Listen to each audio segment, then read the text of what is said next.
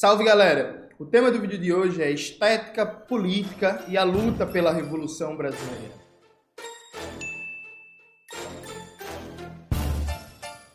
Note, eu assisti, acabei de assistir a entrevista lá no podcast As Ideias, né, que o Galo e o Tiago Torres, vulgo Chavoso da USP, entrevistaram Humberto Matos e o Ian Neves.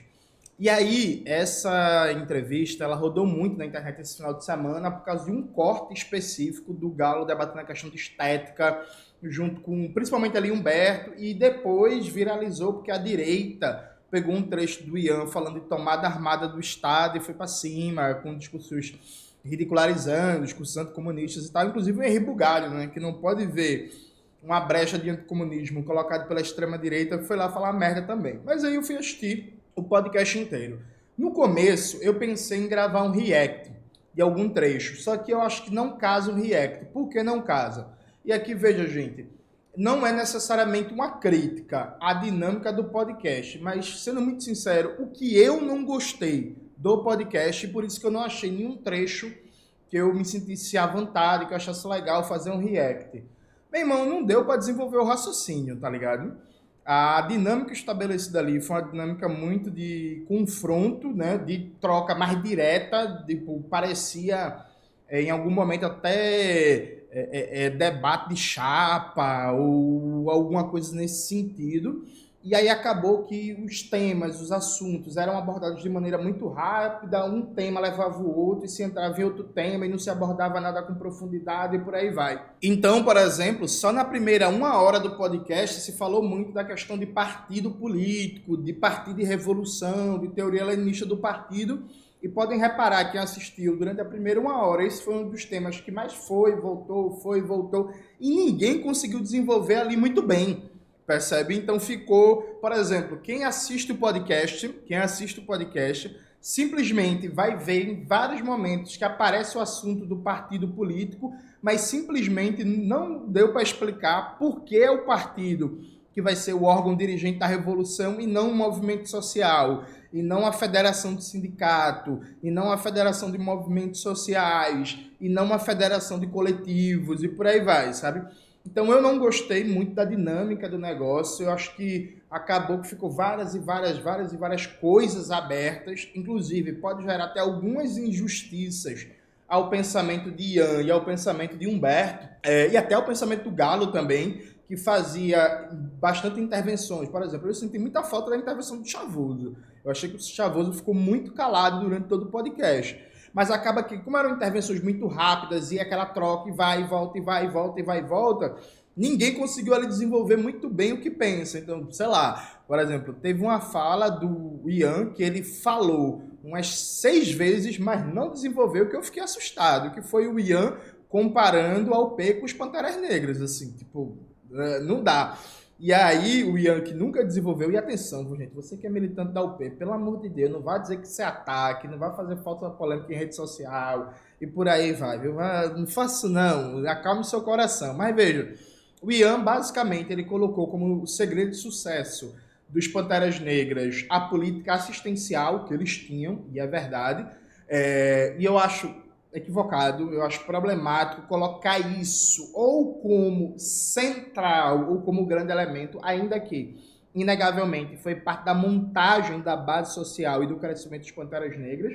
E aí o Ian compara a UP com os Panteras Negras porque a UP também tem uma política assistencial, né? as casas de referência para mulheres vítimas de violência, na pobreza, na miséria, sem casa, as outras políticas de trabalho de base da UP, né? do, do MLB, do movimento de luta por moradia e por aí vai. Mas veja, gente, essa comparação é desmedida. Se for assim, o MST é parecido com os Panteras Negras, porque o MST tem escolinha para criança, o MST tem atendimento médico para a população, o MST tem cozinha solidária, distribui alimentação, o MST tem corpo técnico para, por exemplo, mutirão para construir casa, tem assistência também para mulher vítima de violência, tem assistência psicológica. Tipo assim, em termos de pensar um conjunto de políticas assistenciais para a classe trabalhadora, o MST, inclusive, é muito mais avançado, com muito mais estrutura, com muito mais políticas sociais do que a UP. A MST parece com os Panteras Negras.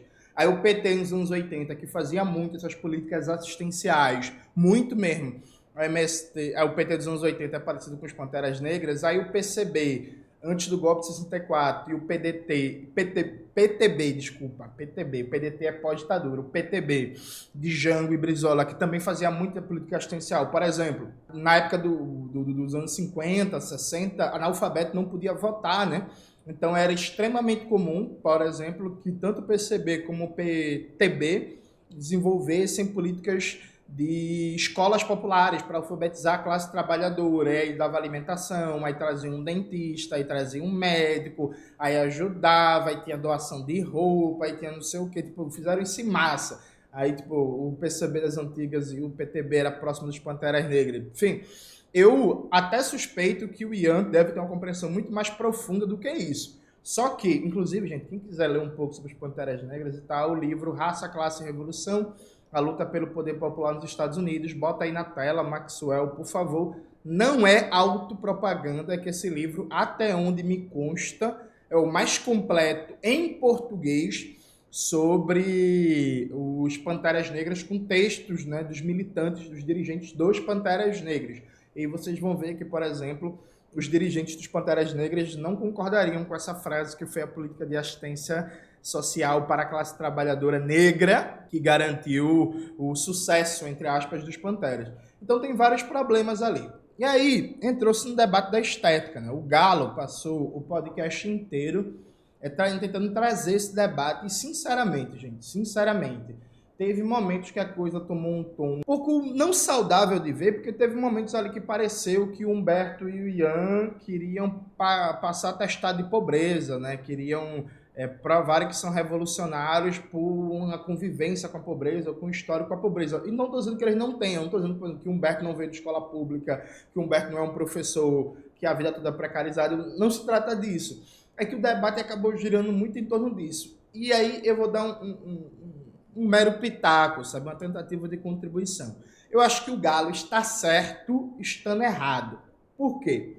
O Galo parte de um diagnóstico que está correto, inclusive eu já fiz vários vídeos aqui no meu canal debatendo isso, que é a maioria das organizações de esquerda e das lideranças de esquerda está afastado do grosso da classe trabalhadora. Se você pegar os dados do IBGE, você vai ver que o Brasil tem mais ou menos 95 milhões de trabalhadores e trabalhadoras, né? E aí isso, isso em dado economicamente ativa, né? Desconsiderando aposentados, crianças, por aí vai, enfim.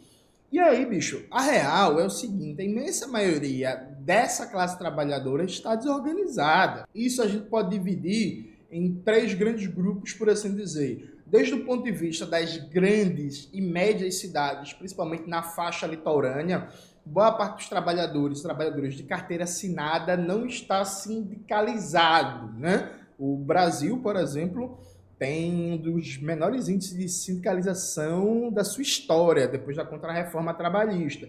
Não está sindicalizado, não está em nenhum partido, não está em nenhum movimento social e por aí vai.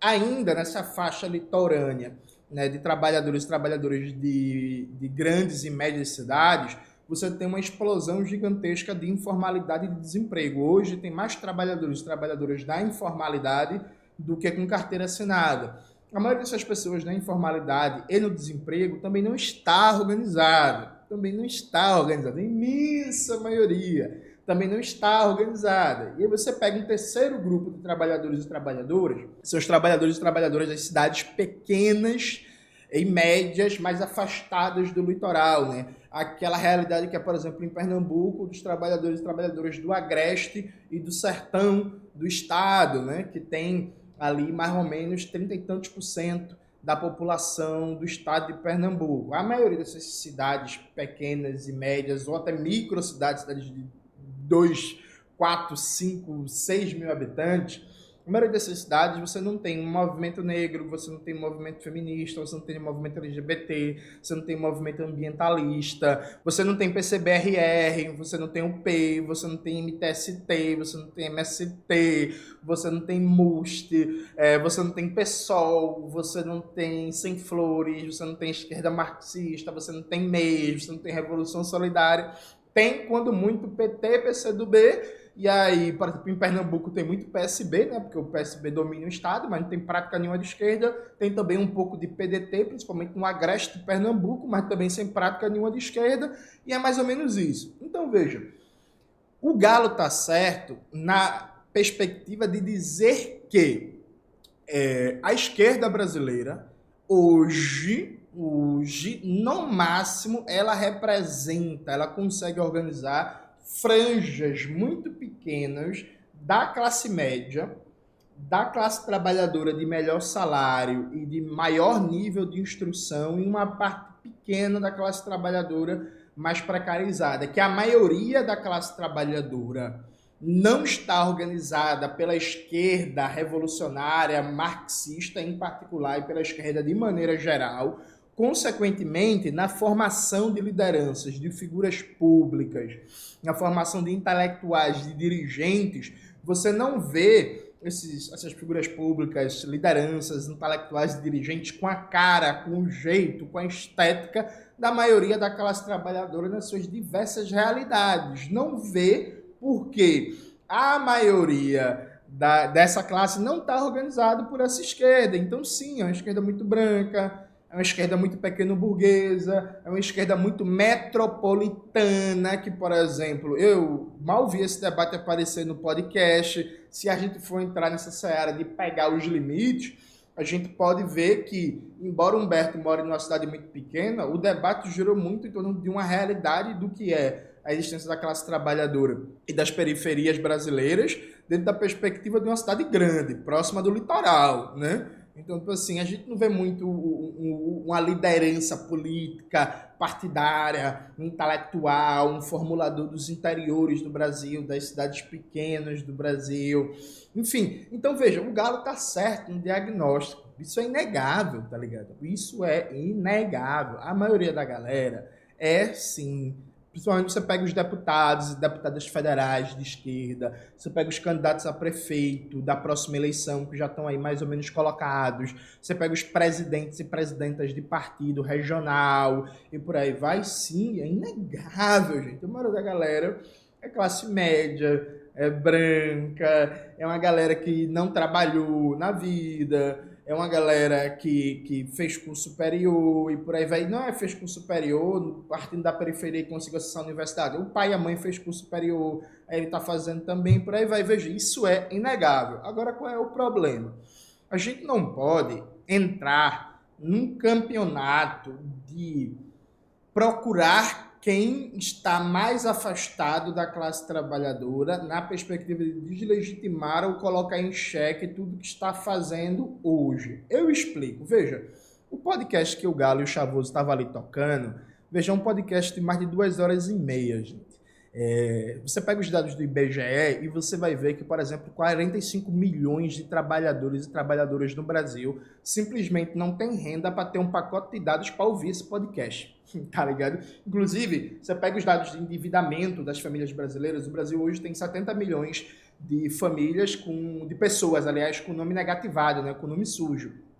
Dessa conta, 60% é gente que não conseguiu pagar a conta de água, a conta de luz, a conta de internet, e por aí vai e ficou com o nome sujo. E aí, galera, tipo assim, se a gente for entrar nessa lógica, eu poderia, por exemplo, entrar num debate com o Galo e passar duas horas dizendo assim, Galo, teu podcast não chega no Brasil mais profundo, mais miserável, porque vocês têm um podcast aqui de duas horas e meia que a galera nem tem pacote de dados para é, é, é, ouvir. E é isso, tá ligado? Ou então, o que é uma constância hoje, por exemplo, a galera tem que escolher entre comprar o gás e consumir energia elétrica. Então, ela prefere comprar o gás e passa o dia todinho com as luzes desligadas, às vezes com a geladeira desligada, tenta economizar energia, também tem pouca comida, normalmente não tem carne, que é elemento mais perecível, e arroz, feijão, macarrão, fubá, pode ficar fora da geladeira e simplesmente não tem condições. Porque assim, gente, vamos lá. O Brasil tem hoje, hoje, hoje, hoje, hoje, enquanto eu estou gravando esse vídeo, o Brasil tem 30 milhões de pessoas passando fome. Vocês acham que esses 30 milhões de pessoas passando fome vão ter tempo, condição psicológica, ambiente de formação cultural, pacote de dados de internet disponível para ouvir um podcast mais de duas horas e meia? Não vão. Então pode chegar pro Galo e dizer assim, ó, oh, Galo, porra, bicho, não, não vai, tá ligado? Ou então eu chegar para o Galo e dizer assim, ei Galo, é, é, beleza, muito massa, mas, por exemplo, a maioria dos motoboys não se reconhece em tu como liderança. Eu vejo que é verdade. Assim como a maioria dos trabalhadores não se reconhece em mim como liderança, não se reconhece no partido político, no projeto político que eu defendo como liderança. Assim como a maioria das quebradas de São Paulo não reconhece o Chavoso como liderança. O Chavoso tem muita entrada? Tem. O Galo tem muita entrada? Tem.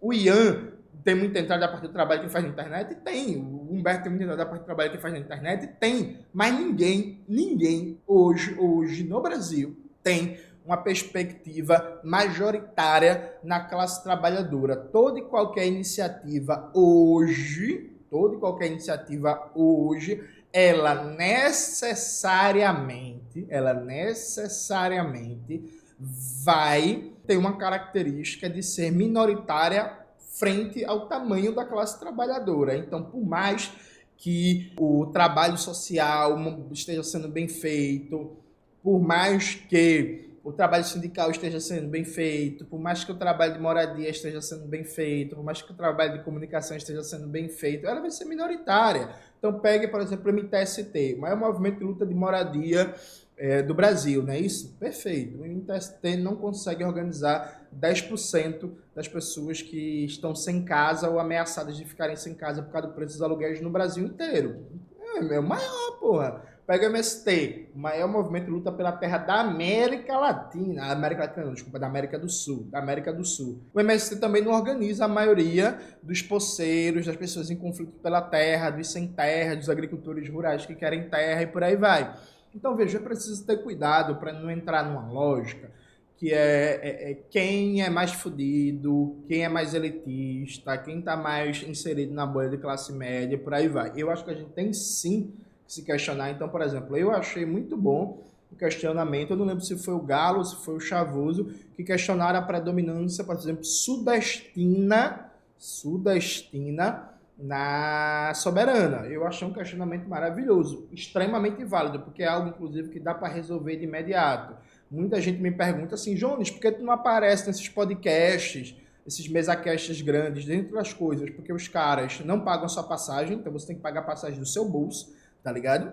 Esse é um fator. E a segunda coisa é que, por mais que tenha visibilidade, por mais que tenha alcance e tal, você não está no eixo Rio-São Paulo e você não está ligado a um aparelho político do eixo Rio-São Paulo. Então, sim, tem um interesse menor, tá ligado? É isso. Eu girei muito nos últimos tempos meu conteúdo para debater cada vez mais Pernambuco, para debater cada vez mais meu estado. Então, isso perde o interesse da galera. A galera não quer saber muito o que é está acontecendo de violência policial em Pernambuco, quer saber da milícia do Rio de Janeiro. Então, se eu falo muito mais da violência policial em Pernambuco, se eu critico muito mais os problemas da, da repressão, do encarceramento em massa em Pernambuco, isso necessariamente vai me render menos convites, sabe? Teve outros momentos também que houve um questionamento muito bom para, para o Humberto e o Ian, e eu falo, eu falo da Soberana porque o Humberto e o Ian são da Soberana e estava lá dando entrevista, né? Mas tem um questionamento muito bom que é sobre a presença de pessoas é, da classe trabalhadora, precarizada, de como é que eles não aparecem, quem é a cara da soberana. Veja, todos os questionamentos são válidos, só que a gente precisa entender, e esse ponto aqui é é central, veja, a gente precisa entender as nossas limitações, entender o quanto ainda a gente está longe de ter uma hegemonia proletária na sociedade brasileira, mas sem uma lógica cristã se martirizar, se é uma lógica cristã de dizer assim, estamos fazendo tudo errado, se é uma lógica cristã de questionar é, o quão não popular a gente é e a partir disso não gerar uma mobilização para mudar, mas gerar muito mais um, ah, você é playboy, você é playboy, você é playboy, você é playboy, você é playboy, você é playboy. Porque em última instância, hoje no Brasil, toda iniciativa de esquerda, barra socialista, barra anarquista, barra marxista, não é majoritariamente popular, entendido como lastreado na maioria da classe trabalhadora, percebe? Isso por um lado. Aí vem o segundo lado. Eu achei muito bom a provocação do Galo sobre a estética, sabe? Teve uma hora que o Galo falou um negócio que eu achei do caralho. Tipo assim, o Galo falou, porra, eu acho o MST foda, gosto do MST, tal, mas eu não gosto da figura do Stadler, porque o Stadler parece um patrão meu. Veja, é uma provocação muito boa, uma provocação que eu acho legal. Agora, eu acho, inclusive, já debati isso várias vezes, que a gente precisa sim proletarizar e enegrecer a esquerda brasileira. A esquerda brasileira é pouco negra. A esquerda brasileira é pouco periférica, tá ligado? Tipo, é muito doido como o que se considera como música de esquerda, como referência cultural de esquerda, é uma MPB que simplesmente a maioria da classe trabalhadora nem sabe que existe. Então, por exemplo, sabe? Por exemplo. Eu acho a provocação do Galo muito boa. Só que qual é a minha questão? Minha questão é a gente fazer esse debate atentando para o fato de que a gente precisa sim penetrar na periferia, que a gente precisa sim conseguir organizar e auto-organizar a classe trabalhadora mais precarizada, mais pobre, mais fodida, a classe trabalhadora das cidades pequenas, porque veja, o debate sobre organizar a classe trabalhadora de uma periferia, de uma metrópole, de uma capital não é o mesmo que organizar a classe trabalhadora pobre de uma cidade de 50 mil habitantes. Nunca esquecer disso. Tá? Organizar a classe trabalhadora no Ibura, aqui em Recife, não é a mesma coisa que organizar em Bezerros, no Agreste Pernambucano. Não esqueça disso. A gente precisa fazer tudo isso, mas a gente precisa também ter uma perspectiva de organização política que garanta a hegemonia proletária e que organize também, e aqui preste atenção, que organize também, também, também a classe média, a classe trabalhadora de melhor salário, a classe trabalhadora da cidade grande, a classe trabalhadora da cidade pequena, a população da cultura, alguns profissionais liberais. É claro que a nossa prioridade não vai ser organizar a classe média nem a classe trabalhadora de melhor salário, mas é também parte da nossa luta política. Porque, veja, Repare bem, eu, por exemplo, quando eu entrei na universidade, eu sofri toda uma pressão para me adequar àquela dimensão cultural ali colocada, né? Então, assim, para eu começar a, a ouvir MPB e deixar de gostar de pagode, deixar de gostar de swingueira, para eu só assistir filme chique, filme culto e por aí vai. E desde cedo, com muita tranquilidade, eu recusei aquela pressão cultural. Eu não senti necessidade de me adaptar a um estereótipo de um intelectual oriundo de classe média para fazer o que eu faço. Eu tive uma decisão consciente. Então, por exemplo, eu me visto como eu me vestiria antes de entrar na universidade. E a grande diferença é que hoje eu tenho um pouquinho mais de dinheiro, então eu consigo ter uma capacidade de, de compra, de consumo mais diversa. Né? Então, provavelmente, na época, que, antes de entrar na universidade, eu não teria essa camisa. Por quê? Essa camisa, se não me falha a memória, foi 40, 45 reais. E quando eu tinha 19 anos, eu não tinha 45 reais para dar numa camisa, sabe? Então, essa é a grande diferença. É, e aí, que, que eu quero dizer com isso? Eu continuo sendo a mesma pessoa. Eu consigo estar tá numa obra, eu consigo estar tá num terreiro, eu consigo estar tá numa escola pública, eu consigo dialogar com todos esses ambientes, porque é um ambiente onde eu nasci, onde eu cresci, e eu moro num bairro proletário de Recife. Eu evito falar o nome do bairro por questão de segurança, mas eu moro no bairro proletário aqui de Recife, em que a galera que mora na minha rua é a galera que é telemarketing, que é caixa eletrônico, que é Uber, que é desempregado, que é empregado doméstico e por aí vai. Mas eu também consigo transitar e transito em espaços de classe trabalhadora de melhor salário, em espaços organizados, em espaço sindical, em espaços da cultura, em espaços de classe média. O que, é que eu quero dizer com isso? Veja, a prioridade da, de uma estratégia comunista da revolução é você organizar a classe trabalhadora. A classe trabalhadora, assim como a burguesia, também é dividida em frações, né? em, em grupos sociais específicos. Então, veja, o sujeito que ganha quatro salários mínimos trabalhando por exemplo, numa fábrica, que faz com que ele tenha um carrinho, que ele tenha uma casinha melhorzinha, que ele tenha um plano de saúde vagabundo, que ele, que ele se mate das tripas coração e coloque o filho numa escola privada vagabunda, que tem uma roupinha melhorzinha, ele é classe trabalhadora. A pessoa que está na informalidade vendendo pipoca e vivendo com só 700 contos por mês, também é classe trabalhadora. Entre os dois vai ter uma diferença gigantesca vai ter uma diferença de universo cultural, vai ter uma diferença de lazer, vai ter uma diferença de ciclo social, vai ter uma diferença de percepção de mundo, vai ter uma diferença de predisposição para se organizar, vai ter uma diferença do que é que vai tocar. Eu preciso criar uma estratégia que dialogue com, usando só esse exemplo, a gente poderia dar outros vários, com essas duas frações da classe trabalhadora. Porque ambos são trabalhadores, percebe? Preciso. Alguém pode dizer assim, mas Jones, a esquerda brasileira hoje só consegue dialogar com esse trabalhador aqui, esse que ganha quatro salários mínimos, que tem um emprego estável, carteira assinada e por aí vai.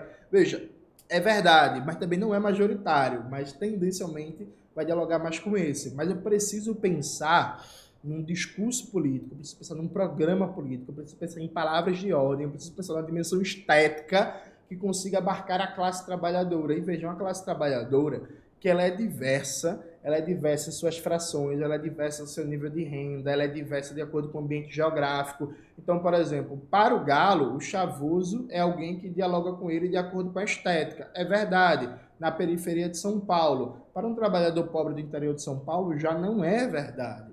Para um trabalhador, uma trabalhadora de Belém do Pará, já não é verdade, certo? Para um trabalhador, para uma trabalhadora do interior do Rio de Janeiro, também não é verdade.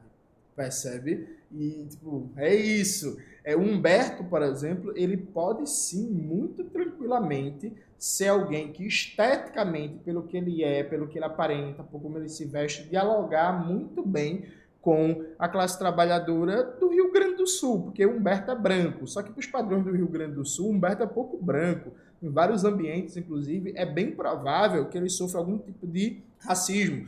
Então, pode ser para alguns ambientes que a estética de Humberto é, é, é dialogue sim. Ou seja, o que eu estou dando essa volta todinha para dizer? Que é, a gente tem que, na hora de pensar o desafio de organizar a classe trabalhadora, conseguir criar um aparelho político que realmente seja portador de um projeto de hegemonia proletária que consiga organizar a classe trabalhadora dentro da sua diversidade racial, geográfica, religiosa, de ocupação na divisão social do trabalho, de estratos de renda, de formação, de universo cultural, e isso não é fácil.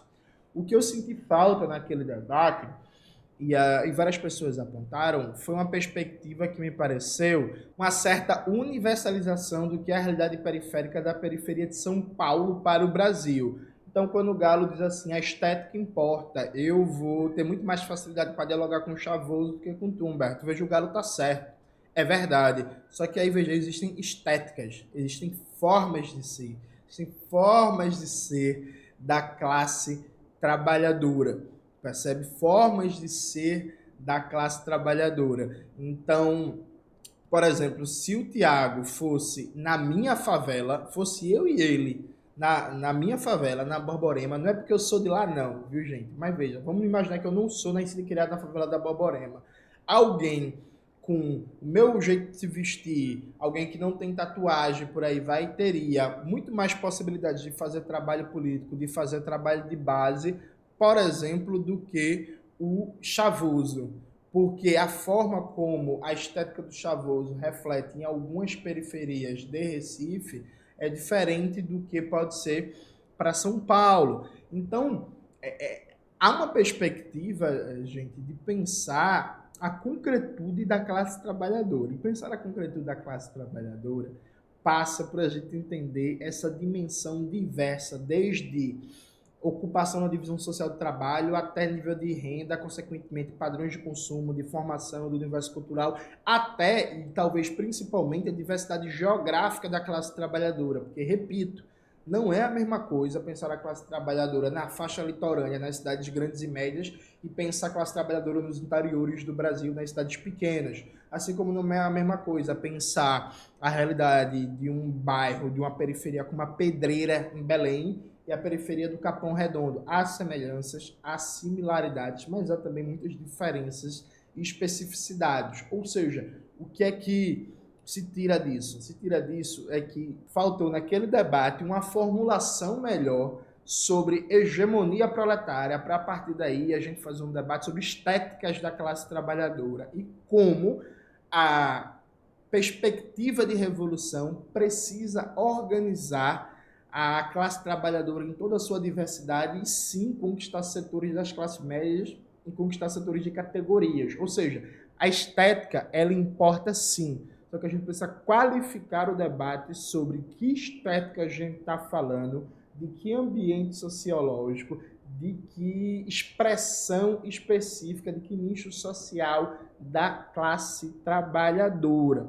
Aproveito, inclusive, para indicar um texto do Eribaldo Maia sobre estética comunista brasileira, que foi publicado no Lavra Palavra, que eu acho que é um texto que dialoga muito, muito, muito com esse tema e que Eribaldo coloca uma perspectiva muito importante, muito é, acertada teoricamente, que contribui muito para pensar o tema. É isso, galera. Espero que vocês tenham gostado do vídeo de hoje do canal. Não se esqueça de se inscrever no canal, ativar o sininho, curtir esse vídeo, compartilhar e tudo isso que vocês já sabem. Um beijo e até a próxima.